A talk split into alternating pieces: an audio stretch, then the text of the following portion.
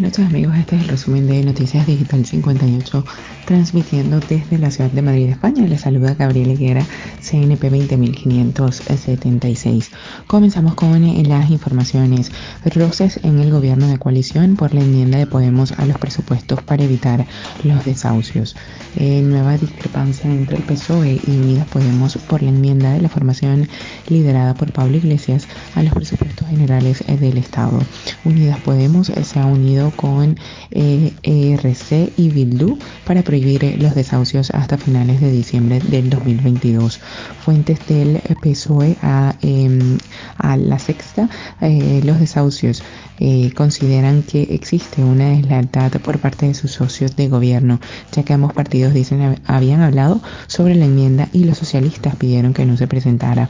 Aseguran, según informa María Yapart, que la idea de la enmienda surgió de Podemos, que llamaron a RC el fin de semana para pedirle que la presentaran juntos y presionar el PSOE.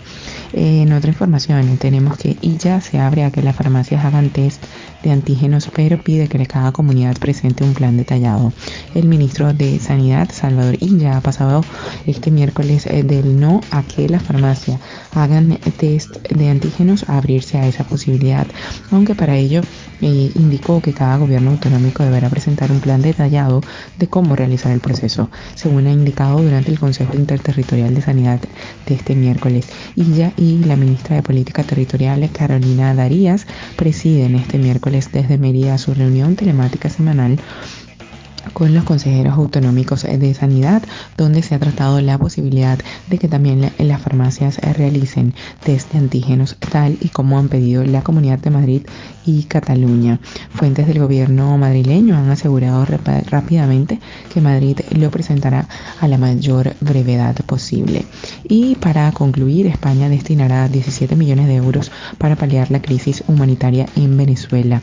El gobierno español anunció que destinará 17 millones de euros a distintos organismos internacionales para paliar la crisis humanitaria y migratoria de Venezuela, así como su impacto en las comunidades de los países de acogida. El Ejecutivo español aprobó la partida para que la Organización Internacional para las Migraciones, la Oficina del Alto Comisionado de las Naciones Unidas para los Refugiados, ACNUR, y el Banco Interamericano de Desarrollo gestionen la financiación española con el fin de proveer la asistencia básica a las personas desplazadas y contribuir a la protección de la población más vulnerable, indicó el Ministerio de Asuntos Exteriores en un comunicado. Esto es todo por el día de hoy. Recordemos que somos Noticias Digital 58 siempre llevándoles la mejor información para todos ustedes. Desde Madrid, España, se despide Gabriel Higuera. Feliz noche.